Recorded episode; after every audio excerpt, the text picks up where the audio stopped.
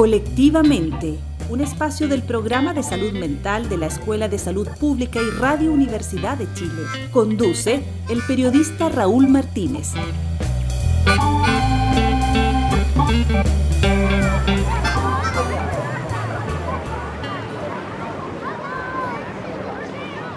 Las vacaciones son un periodo esperado. El descanso junto a la familia y amigos, sobre todo en la época de verano, dan nuevo aire para seguir con las actividades cotidianas. Y sobre el tema, incluso se han hecho investigaciones, algunas que señalan que menos de tres semanas de vacaciones de corrido no alcanzan para desconectarse completamente del trabajo y del estrés. De hecho, para algunos filósofos, los seres humanos de la actualidad nos explotamos nosotros mismos, lo que provoca situaciones estresantes y problemas de salud mental que es necesario despejar. El médico psiquiatra Rafael Sepúlveda de la Escuela de Salud Pública de la Universidad de Chile y del programa de salud mental, nos comenta cómo ayudan las vacaciones a la salud mental de las personas. En la actualidad, el trabajo adopta formas de explotación muchas veces internalizadas por las propias personas, lo que se llama una autoexplotación y sobre lo cual varios autores han hecho extensas elucubraciones, por ejemplo, Bull Jung Han. Este trabajo es extenuante, es un trabajo que no tiene límite de horario, de días, en que se maximiza sin límite la capacidad, comillas, productiva de las personas y lo hacen ellas mismas, impulsados por una serie de valores muchas veces inconscientes que los llevan a buscar ese máximo rendimiento sin reposo, sin ocio. En ese escenario las vacaciones son críticas. Las vacaciones son una oportunidad para volver a centrarse, para salirse de esa maquinaria y poder alcanzar un equilibrio emocional, psicológico y con el entorno físico y social en el cual nosotros estamos. Este bienestar psicológico y emocional es lo que las personas vivimos como nuestra salud mental. Es importante tener en cuenta que también las vacaciones pueden ser asumidas como una tarea, una tarea en cuanto hay metas que cumplir, lugares que conocer, actividades que realizar, lo que puede entonces quitarle el carácter de ocio, de goce, de placer, de ruptura con la obligación que las vacaciones debieran tener. En tal caso, evidentemente, no hay un aporte a la salud mental de las personas.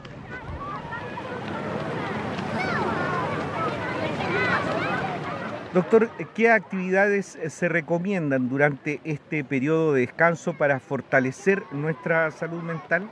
No hay una respuesta única para esta pregunta, ya que cada persona puede tener formas muy distintas de disfrutar, de entretenerse, de relajarse, de tener ocio satisfactorio. En ese caso, eh, es importante que esto sea lo que guíe sus vacaciones. Vacacionar en grupo o en familia también significa muchas veces que aparezcan tensiones por los distintos intereses, por las distintas eh, formas de disfrutar que cada uno tenga, o porque hay tensiones que no están resueltas y que a veces pasan desapercibidas cuando cada uno está en sus rutinas, pero que cuando hay que compartir el tiempo y el espacio se hacen evidentes.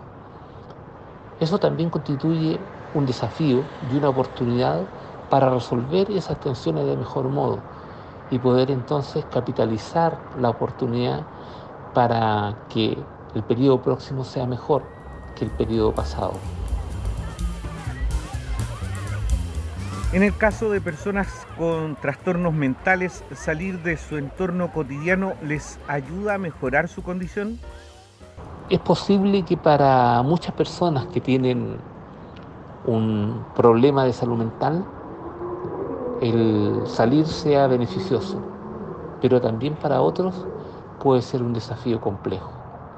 De nuevo, no hay una receta estándar para todos.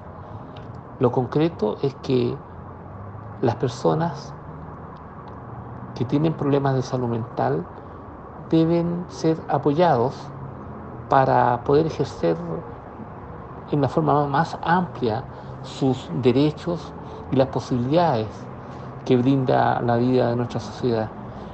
No deben ser marginados y tampoco deben ser obligados a asumir roles y tareas y actividades, pero deben ser invitados y apoyados para poder cumplirlas y para poder disfrutar de la mejor manera. Muchos eh, centros terapéuticos preparan en verano actividades pertinentes para sus usuarios. En la medida que las relaciones al interior de esos dispositivos con las personas que son allí atendidas o que forman parte de esa comunidad son respetuosas, profundamente respetuosas, se generan excelentes experiencias de convivencia entre los usuarios y los equipos terapéuticos.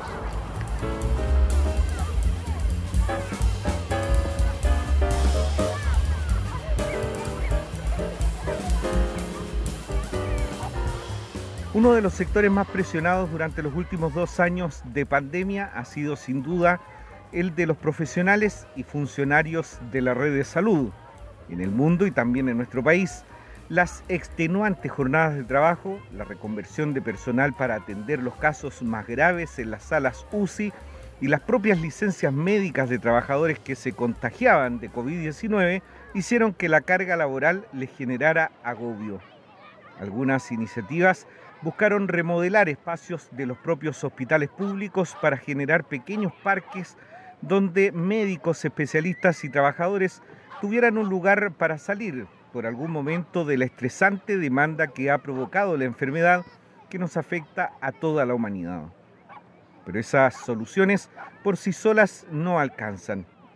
Por eso resulta importante la publicación hace algunos días en el diario oficial de la normativa que asegura las vacaciones al personal de salud. Consultamos al doctor Jorge Ramírez, también académico de la Escuela de Salud Pública de la Universidad de Chile, sobre la importancia de esta medida en beneficio de los trabajadores de la red de salud. Sí, eh, puede ser considerada una medida correcta. Hay que pensar que los trabajadores de la salud, al igual que la mayoría de la población, se vio enfrentado a eh, una situación de estrés eh, muy importante en que hay una primera fase principalmente de adaptación, en que con algunos ajustes las personas empiezan a tener un nivel de funcionamiento superior y es así como los trabajadores de la salud fueron capaces de, adaptarse a nuevas funciones y, y a trabajar más en la práctica, evidentemente con algunos incentivos económicos. Pero esta fase adaptativa, que es normal y que es deseable en la respuesta de estrés, empieza a agotarse. Eh, y una vez que se agota, ahí ya no existen fórmulas mágicas y es necesario eh, introducir medidas más, más, estructurales como para poder reponer em, eh, esta fase de, de, agotamiento. Y una de ellas, sin duda, es el descanso. Habitualmente están las medidas relativas como el, feriado legal, las vacaciones y en las personas que se desempeñan en los servicios de urgencia o en, situaciones más extremas también hay algunos días más de descanso eh, compensatorio.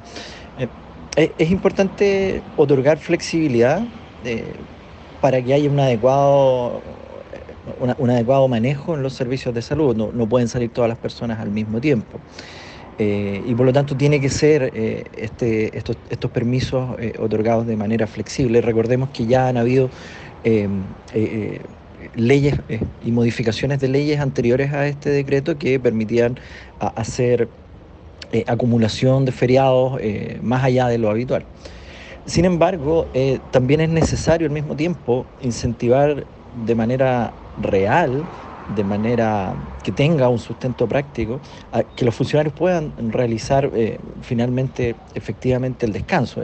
No, mm, es habitual que muchas veces esto se cambie por eh, compensaciones en términos de pago o algún eh, otro tipo de arreglo, pero es importante para el sistema de salud que sus trabajadores estén descansados y que a pesar que puedan eventualmente decir, no, yo puedo trabajar un poco más, se otorguen los, los incentivos adecuados para que estos descansos tanto los habituales como los suplementarios que, estamos eh, analizando ahora, se tomen eh, de, manera, de manera real y, que no alteren el funcionamiento de los servicios. Es importante no obligar a las personas, pero darle todas las facilidades para que puedan tomar estos permisos.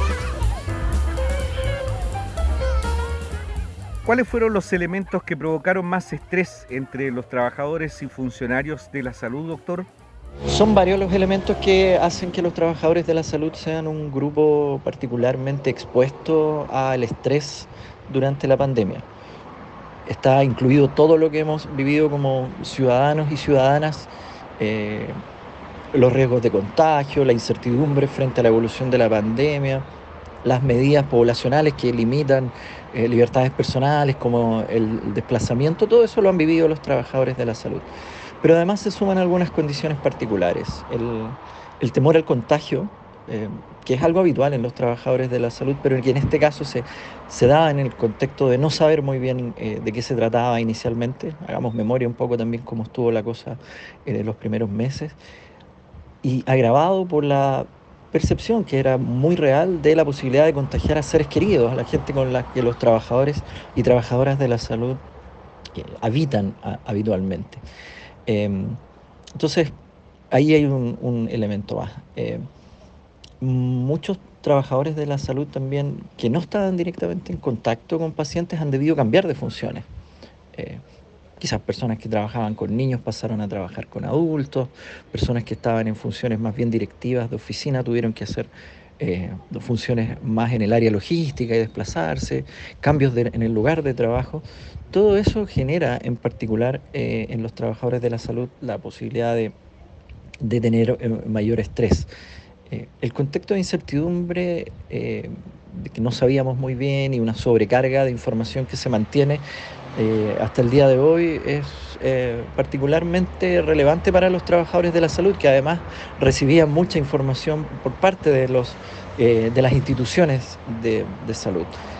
La vacuna viene a cambiar un poquito esto de la incertidumbre, es una buena noticia, ha eh, funcionado eh, bajo varios parámetros eh, relativamente bien, pero en algunos casos también ha significado una sobrecarga laboral, el tener que hacer todo, pero además en las estrategias de vacunación al, propio personal de, de salud.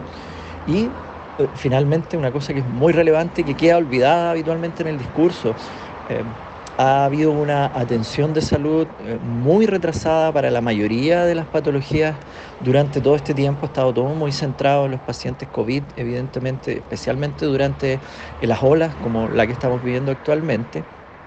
Y eso está generando y va a seguir generando una sobrecarga de pacientes descompensados, cánceres que no se detectaron a tiempo, eh, muchos pacientes eh, de la esfera de la salud mental con diagnósticos nuevos o descompensaciones de sus cuadros de base y eso es un elemento más que también genera mm, e-, estrés a los trabajadores de la salud.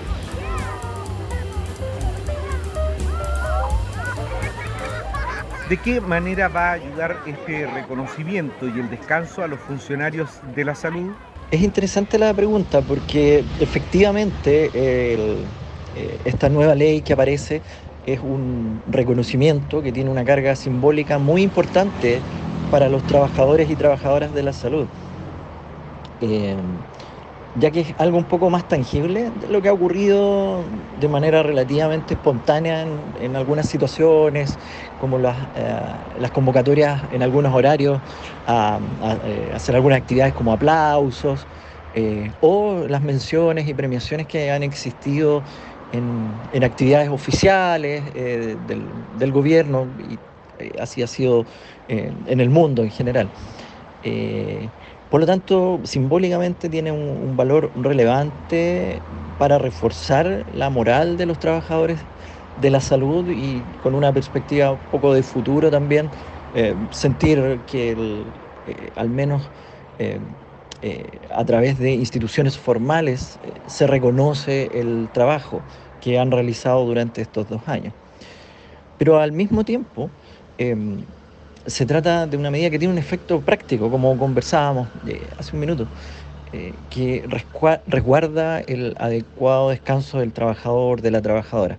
Como lo mencionaba, se, trata de una medida que va a, a paliar de manera relativamente estructural los requerimientos del cuerpo de trabajadores de la salud en nuestro país, que, no es reemplazable por otra. Eh, eh, incentivos simbólicos, como hablábamos, incentivos económicos, que siempre son muy relevantes, eh, u, otro, u otro tipo de regalías en el, capacitación o algún tipo de, ascenso permanente son evidentemente muy valorados y muy bienvenidos, pero nada puede reemplazar el descanso efectivo y continuo eh, por, un, por, un, tiempo eh, protegido y alejado de las funciones habituales. Yo diría que tanto por el lado simbólico como por el lado estructural, se trata eh, de una buena medida que apunta al fondo del asunto. Uno quisiera que, fueran más días para los trabajadores y que se hiciera de manera un poco más permanente en el tiempo. Esto no es una solución que vaya a dar frutos solo una vez. Vamos a tener varios años de sobrecarga y es probable que se requieran más, pero está en la línea correcta.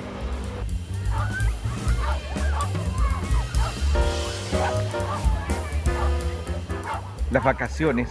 El verano de 2020 fue el último que tuvimos sin pandemia. ¿Recuerdan? Sin mascarilla, sin distanciamiento físico. En 2021 las vacaciones tenían un sabor extraño porque sabíamos que aumentarían los contagios aunque nunca esperamos llegar a los que tenemos en estos días con la variante Omicron, que es el virus más contagioso de la historia. Si bien Omicron es distinta a las otras variantes del COVID-19, hemos querido conversar con la doctora Soledad Martínez de la Escuela de Salud Pública de la Universidad de Chile para que nos comente algunos temas sobre este momento de la pandemia. Doctora Soledad Martínez, el doctor Canas de la Facultad de Medicina también adelantó que podríamos llegar a tener 45 mil contagios diarios por COVID-19. ¿Cómo podemos evitar que se llegue a esta situación si coincide con las vacaciones? ¿Se agolpa en lugares como playas y otros espacios? Para evitar que lleguemos a los 45 mil eh, contagios diarios, eh, la autoridad puede hacer muchas cosas, puede disminuir los aforos, Em, prohibir las, actividades de riesgo, por ejemplo, las discotecas, eh, que son actividades de alto riesgo porque son lugares cerrados en las que están muchas personas muy juntas em, bailando o cantando y eso genera mucho contagio, unos brotes bastante grandes, eh, y privilegiar siempre las actividades al aire libre con mascarilla, ojalá, eh, una buena mascarilla, una mascarilla que sea Em, quirúrgica o KN95 y mantener la distancia de todas maneras.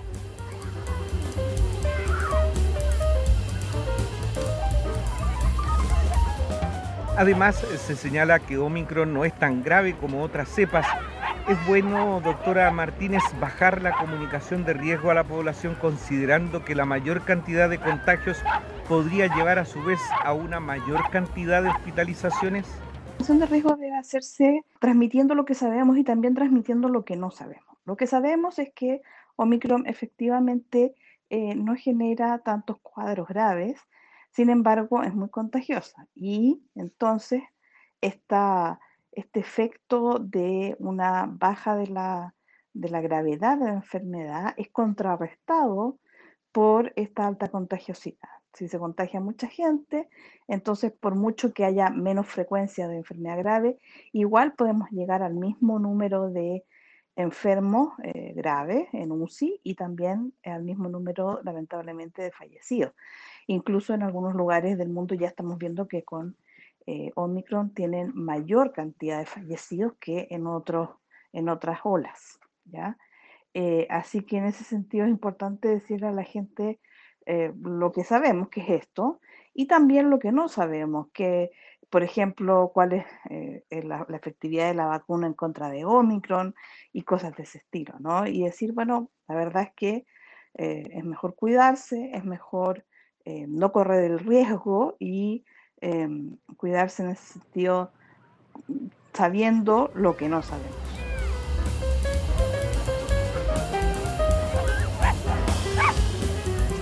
¿Qué se debe vigilar para evitar el contagio ante una cepa tan transmisible? Pero eh, deberíamos estar vigilando, por supuesto, los contagios, porque obviamente mientras más contagios, eh, más posibilidades de que aumenten los casos graves, pero claramente lo que nos va a dar eh, idea de la gravedad de esta ola son los hospitalizados en UCI y por supuesto los fallecidos. Eso es lo que más nos va a estar diciendo qué tan, tan complicada va a ser esta ola, ¿no es cierto? Y bueno, y para evitar el contagio, siempre, siempre utilizar una buena mascarilla, una mascarilla eh, ojalá certificada, que sea KN95 o N95 o una quirúrgica, pero siempre tomando en cuenta que ajuste muy bien, que no salga aire por, por entre medio y siempre preferir, por supuesto, lugares abiertos con pocas personas. Mantener las medidas de seguridad como el uso de mascarilla y también la distancia física, además de lavarse regularmente las manos, son algunas de las acciones que debemos eh, vigilar con atención para evitar los contagios en estas vacaciones. Ya que estamos conversando sobre el descanso y las vacaciones, nosotros también tomaremos un receso, invitándolos, por supuesto, a revisar esta primera temporada de Colectivamente en nuestro espacio Vuelve a escuchar del diario electrónico de Radio Universidad de Chile en radio.uchile.cl y en nuestro canal de Spotify. Aprovechamos de dar las gracias a todo el equipo del programa de salud mental de la Escuela de Salud Pública de la Universidad de Chile por impulsar este espacio en nuestra emisora y en especial a la jefa del programa, Olga Toro. Nosotros nos encontramos en la segunda temporada de Colectivamente en marzo próximo, cada sábado a las 17 horas. Sigan la compañía del 102.5 FM, Radio Universidad de Chile. Colectivamente es un espacio del programa de salud mental de la Escuela de Salud Pública y de Radio Universidad de Chile en el marco de su convenio institucional Colectivamente es un espacio para abordar temas de salud mental en nuestro país y su objetivo es exclusivamente educativo y de difusión. Nos encontramos el próximo sábado a las 17 horas en el 102.5 FM.